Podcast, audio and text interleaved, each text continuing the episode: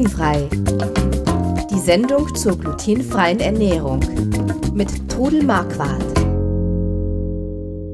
Hier sind wir wieder mit Glutenfrei, dem Podcast rund um die glutenfreie Ernährung mit Trudel Marquardt und mein Name ist Chris Marquardt. Trudel Marquardt ist meine Mutter und wir unterhalten uns einmal die Woche über die Zöliakie und die glutenfreie Ernährung. Ähm, hallo. Hallo, grüßt euch. Wir äh, möchten auch heute wieder den Hinweis ganz am Anfang bringen. Äh, wir sind keine Mediziner oder Ernährungsberater. Alle Hinweise in dieser Sendung beruhen auf eigenen Erfahrungen und auf 20 Jahren Leben mit der Diagnose Zöliakie. Wir hatten uns letztes Mal kurz darüber unterhalten äh, im Supermarkt, was es so an Sortimenten gibt und dass es auch tiefgekühlte Pizzaböden gibt und so weiter. Ähm, jetzt sind aber nicht alle Supermärkte gleich gut sortiert. Das stimmt allerdings. Also ich finde es zum Beispiel bei uns im Realmarkt ganz klasse, weil also du, du bei uns, wenn du bei, bei uns, uns, sagst. In Horb am Neckar. Im Süden. Im Süden, da gibt es einen großen Realmarkt und der hat also ein großes Regal, wo die glutenfreien Sachen beieinander sind. Er hat einfach in der Gefriertruhe, wo ich die glutenfreien Sachen finde. Es gibt andere Märkte, zum Beispiel im Kaufland wo ich mir das alles zusammensuchen muss. Wo die dann mit, mit einsortiert sind bei den bei anderen? Den, also das Mehl bei den Mehlen und die Kekse bei den Keksen. Und das finde ich lästig. Aber jetzt muss das ja nicht, also du sagst jetzt Kaufland bei euch, aber das mhm. kann natürlich bei anderen Kauflandmärkten und anderen Realmärkten oder Edekas oder kann sowas, auch anders kann sein, das auch klar. anders sein. Die ja, sind ja. nicht alle identisch. Ja, ja. das ist so. Also ich, deshalb gehe ich bei uns eben gern in den DM oder ins Reformhaus. Da kenne ich meine Ecke, wo ich die glutenfreien Sachen kriege. Mhm. Und es gibt natürlich mhm. auch die Möglichkeit, diese Dinge im Internet zu bestellen. Da gibt es also sehr inzwischen immer mehr äh, Märkte glutenfreie, die ähm, ein großes, mhm. breit gefächertes Angebot haben. Jetzt bist du seit 20 Jahren dabei, dich glutenfrei zu ernähren. Ähm, hat sich das Sortiment in den 20 Jahren verändert? Um Längen. Also wenn ich denke, vor 20 Jahren, da war das eigentlich noch ein Trauerspiel. Da gab es sehr wenige glutenfreie Produkte und die waren einfach noch nicht in dieser Qualität, wie sie heute sind. Also äh, es ist eigentlich heute fast ein Paradies für die Zölis. Im, Im Vergleich zu Im damals? Im Vergleich zu damals, ja. Hast du da auch eine Rolle mitgespielt bei dir in den lokalen Geschäften und Märkten? Ja, natürlich. Ich habe also auch im äh, Supermarkt gefragt, ich habe im Reformhaus gefragt, ob sie nicht mal bestimmte Produkte bestellen, ordern können und es hat dann auch irgendwann geklappt. Und man muss, man muss mal ab und zu mal fragen, ne? Man, ja, ja, man muss einfach immer wieder nachhaken und auch bei uns im Realmarkt schaue ich auch immer, im äh, Regal, ob auch alles richtig drin ist, weil, ja. sagen wir mal, so das Personal hat manchmal ein Problem damit. Die wissen einfach manchmal nicht, was ist glutenfrei. Ich finde es interessant. Ich sehe das ja dann ähm, hier bei uns. Die Moni muss sich laktosefrei ernähren und äh, wir achten so ein bisschen auf die Kohlenhydrate. Und dann, dann ist es schon interessant, wenn man äh, zu, wenn man sieht, wie verschiedene Märkte dann unterschiedliche Sortimente haben. Und oftmals ist es so, dass wenn irgendjemand, der Mitarbeiter in dem Markt zum Beispiel sich laktosefrei oder glutenfrei ernähren muss, dass dann auch das Sortiment besser wird, weil ja.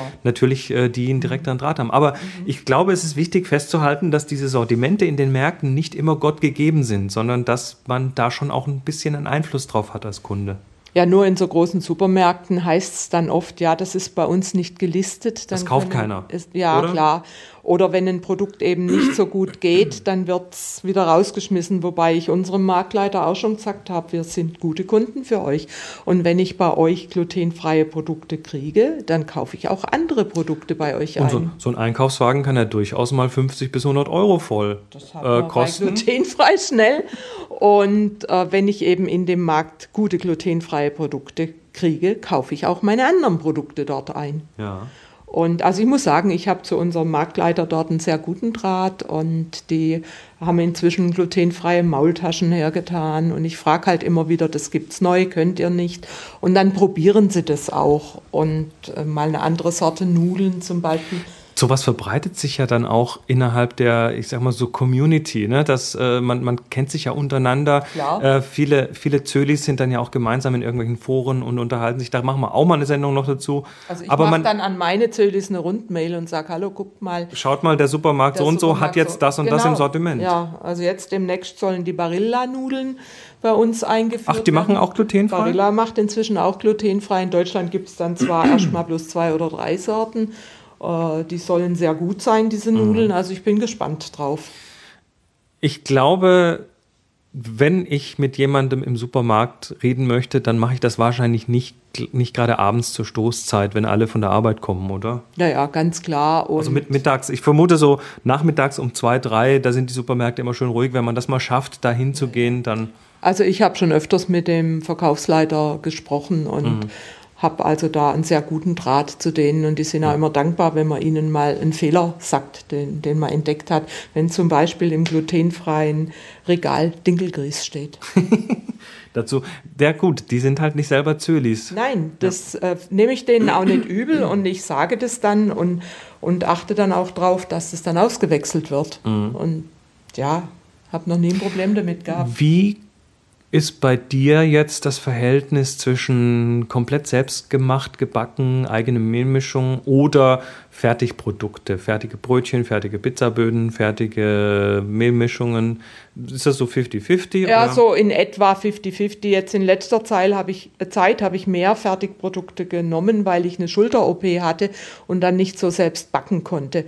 Aber ich backe unglaublich gerne äh, selbst und probiere auch gerne neue Rezepte aus. Und weil sie einfach besser schmecken, backe ich gerne selbst. Mhm. Ja, das kann ich bezeugen. Äh, ich bin ja auch immer wieder Nutznießer deiner Backkünste. Es beschwert sich keiner über meine glutenfreien Sachen. Wir haben jetzt gerade über den Supermarkt geredet.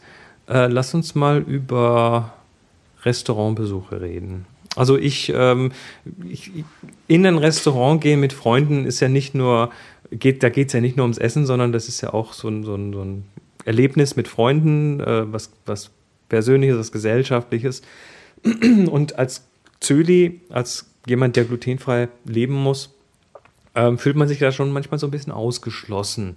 Also ich stelle mir jetzt vor, zum Italiener gehen ist ganz schwierig, weil da gibt es Pasta, die hat Gluten, da gibt es Pizza, da ist der Boden aus Gluten, da gibt es alles Mögliche, wo irgendwie Gluten ja. drin ist. Ja, also was mir am Anfang sehr gefehlt hat, war das Spontane. Einfach mal sagen, so jetzt gehen wir zum Italiener oder jetzt hole ich mir bei dem Bäcker was, das geht dann einfach nicht mehr.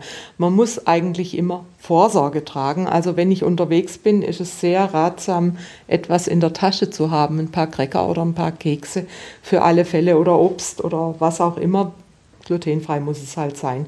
Und wenn ich in ein Restaurant gehe, dann ist es immer gut, das ist geplant und man kümmert sich vorher drum, man redet mit den Leuten vom Restaurant, fragt, ist es möglich bei ihnen etwas glutenfreies zu kriegen und dann aber auch immer vor Ort nochmal sprechen und genau erklären.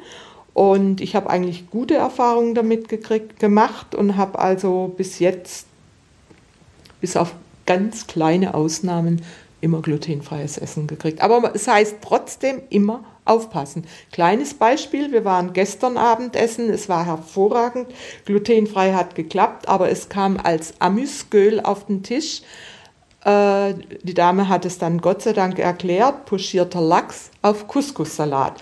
Und dann schrillen bei mir natürlich gleich die Alarmglocken. Ich habe dann gesagt, Couscous ist Weizen. Sie hat es dann wieder mitgenommen, es hat ihr sehr leid getan. Sie hat mir dann also auch ein glutenfreies Amüsgül gebracht. Aber wenn man sich da jetzt hundertprozentig drauf verlässt und es isst, dann ist man krank hinterher. Also man muss, man darf den eigenen Grips nicht ausschalten in Nein, dem Moment. Das ist ganz wichtig. und, und wir hatten da sogar vorher angerufen. Ich habe da reserviert für uns und äh, habe sogar gesagt, äh, da muss eine Person glutenfrei essen. Dann hat die Dame dort ist in die Küche, hat gefragt, kam wieder zurück, meinte, nee, kein Problem. Mhm. Also das ist nicht das erste Mal, dass die das haben, aber trotzdem kann sowas passieren. Kann sowas passieren. Ich habe aber sogar, äh, vorher gab es so Butter und ein Pesto und da habe ich dann sogar ein extra Körbchen mit glutenfreiem Brot gekriegt, das auch schön lauwarm und aufgebacken war. Also und Sie wissen schon, um was es Geht. Und äh, das, das Körbchen war, da war noch eine Serviette drin. Das lag also ist nicht direkt in dem Körbchen, weil da vielleicht mal ein glutenfreies genau. Brot drin lag. Also man hat schon gemerkt, sie wissen was. Aber ich denke, das war einfach, ist einfach so passiert. Mhm. Aber vielleicht äh, haben sie daraus gelernt, dass das dann das nächste Mal nicht mehr passiert. Ja, ähm, die Pizzeria. Gehen wir nochmal zurück zur Pizzeria. Jetzt äh, hast du in der letzten Folge, glaube ich, erzählt, wie, ähm, ähm, dass die zum Teil zumindest mittlerweile ein bisschen darauf eingerichtet sind und vielleicht auch mal so glutenfreie Pizzaböden da haben, die dann auch in gut gewaschenen Pizzaformen backen. Also Oder nicht, auf einer Folie. Oder auf einer Folie, nicht auf dem heißen Stein, wo das andere Ja. Brot auch schon drauf war. Ähm, oder auch mal glutenfreie Pasta da haben, aber das war ja auch nicht immer so. Nee, nee, nee. Das war also am Anfang, als ich die Diagnose hatte, gab es sowas überhaupt nicht. Und wir haben dann mal mit der Gruppe, haben wir das dann mal probiert bei einem Italiener, indem wir eben unsere Böden mitgebracht haben und der dann bei einem separaten Treffen bereit war, für uns dann die Pizza nach Wunsch zu belegen. Ist ja mal nicht schlecht. Ihr habt dem aber das angekündigt, oder? Wir haben dem das angekündigt, wir haben ihm auch gesagt, wir bringen unsere Böden mit und äh, ob er bereit wäre, für uns glutenfreie Pizza zu machen. Wir haben das nachmittags gemacht, wo er noch keinen Bet- Hochbetrieb hatte und haben dann alle unsere glutenfreie Pizza gekriegt. Das war eigentlich sehr schön. Das ist doch klasse. Und Ja. äh, da muss man dann einfach manchmal so eine kleine Erziehungsmaßnahme machen, oder? Ja, man darf, man muss einfach ein bisschen mutig sein und nicht die Angst haben zu fragen. Also in der Regel habe ich gute Erfahrungen. Es gibt natürlich Le- Leute, die es trotzdem nicht kapieren, die dann sagen, naja, Glutamat verwenden wir nicht, die halt Glutamat mit Gluten verwechseln. Das ist ja so ähnlich. Vom, Ja, vom, ähnliches Wort. Geschmacksverstärker. Genau, die haben eigentlich äh, direkt nichts miteinander zu tun. Nein, gar nichts. Was, also jetzt, okay, man muss die Augen offen halten, man muss mitdenken, man darf nicht einfach äh, sich darauf verlassen, das äh, verstehe ich. Das Kärtchen hilft auch, Ja. Mhm. diese Bitte an den Koch, das, da steht ja dann auch nochmal etwas gründlicher drauf, ähm, worauf der Koch achten muss. Viele Köche wissen es mittlerweile ja schon auch.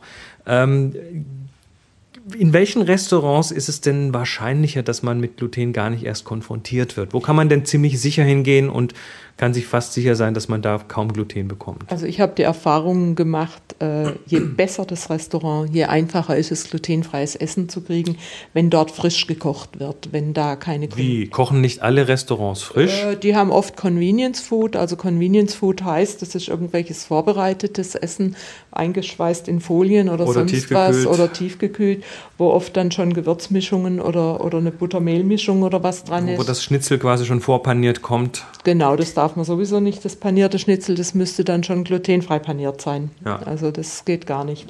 Aber ich habe eigentlich inzwischen einige Restaurants, in denen ich hervorragend glutenfrei essen kann. Also in unserer Nachbargemeinde ist zum Beispiel ein Restaurant, da hat der Cousin des Chefs Zöliakie und dann haben die sich natürlich darauf eingelassen. Ich habe dann noch ein bisschen äh, Nachhilfe geleistet und habe ihnen auch gesagt, was für Produkte man kriegen kann, dass es Paniermehl gibt, dass es gute Nudeln gibt.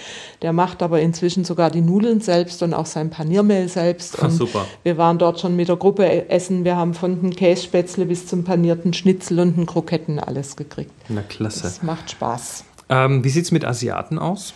Also beim Asiaten ist relativ schwierig, weil die eben mit Sojasauce schaffen. Also ich habe bei uns eine Also Sojasauce ist nicht immer Nein, nein, also die Sojasauce, die der Asiat ich, benutzt. ich dachte jetzt beim Asiaten, da gibt es viel Gemüse, da gibt es äh, Fleisch, da, gibt es, ja. da gibt es Reis. Reis hat ja auch kein Gluten. Kein Problem. Also ich habe es dann mal gewagt. Ich war eingeladen zu einer Verabschiedung. Äh, eine Freundin, die als Lehrerin aufgehört hat, die hat eingeladen zum Asiaten und da bin ich dann vorher mal hin und der Ober konnte sehr gut Deutsch. Das ist natürlich eine Voraussetzung.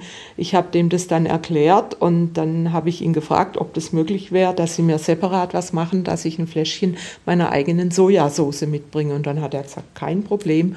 Ich konnte dann halt nicht vom Buffet essen, aber sie haben mir in einer extra sauberen Pfanne ein wunderbares glutenfreies asiatisches Gericht gemacht mit meiner Sojasauce.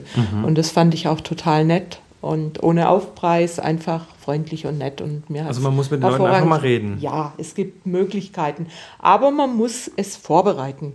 Die Leute sind oft enttäuscht, die gehen in irgendein Restaurant und dann kriegen sie nicht das, was sie wollen und dann sind sie bitter enttäuscht und würden da nie mehr hingehen. Aber die Vorbereitung ist einfach. Also vorher anrufen oder mal vorbeigehen und vorbeigehen und, sprechen. Ja. Mhm. Sehr schön. Also keine Angst vor dem Restaurant. Auch mit Zöliakie. Es gibt inzwischen auch äh, Pizzerien, die also eine glutenfreie Karte haben. Die also, äh, wir haben in der Nähe von Herrenberg haben wir eine Pizzeria, die haben eine gluten- und laktosefreie Speisekarte, alle Pasta- und Pizzagerichte von oben nach unten ohne Aufpreis. Also die haben sogar das glutenfreie Bier da, weil Bier hat auch Gluten, die Gerste. Ja, hervorragend. Oh mein, aber es, es, gibt, es gibt glutenfreies Bier? Es gibt gutes glutenfreies Bier, zum Beispiel von Schnitzer, von ähm, Riedenburger, von Lamsbräu, alle möglichen äh, glutenfreien Biere, die auf Reis- oder Hirsebasis sind. Oder es gibt äh, das Lamsbräu, das ist auf, mit Gerste, der das Gluten entzogen ist. Das vertragen viele super gut und sagen, das schmeckt wie normales Bier. Aber es gibt eben auch Leute, die es nicht vertragen, wahrscheinlich durch die Gerste. Also man muss es für sich selber ausprobieren. Ja, es ist unter diesen 20 Parts per Million, was da noch drin ist. Und so gibt es auch ein Beispiel mit der Lindschokolade, die Gerstenmalz drin hat, die aber auch unter 20 Parts per Million ist, die man essen darf. Aber auch da gibt es eben Leute, die sie nicht vertragen. Das muss man dann ausprobieren. Tja, wer mehr hören möchte, wir sind jetzt, glaube ich, schon bei Episode 5. Die ersten vier Episoden gibt es auf www.glutenfrei-kochen.de und dort einfach mal auf Podcast klicken. Dort könnt ihr die alten Folgen nachhören oder einfach den Podcast abonnieren und dann landet der in Zukunft automatisch bei euch auf dem, auf dem Device, auf dem Phone, auf dem Tablet oder auf dem Computer. Ähm, ja, ich habe mich unterhalten mit Trudel Marquardt. Und mein Name ist Chris Marquardt und wir wünschen euch was. Bis nächste Woche. Tschüss.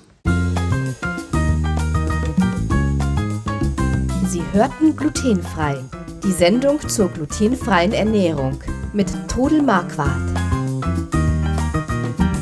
Über 900 glutenfreie Rezepte und weitere Informationen auf www.glutenfrei-kochen.de.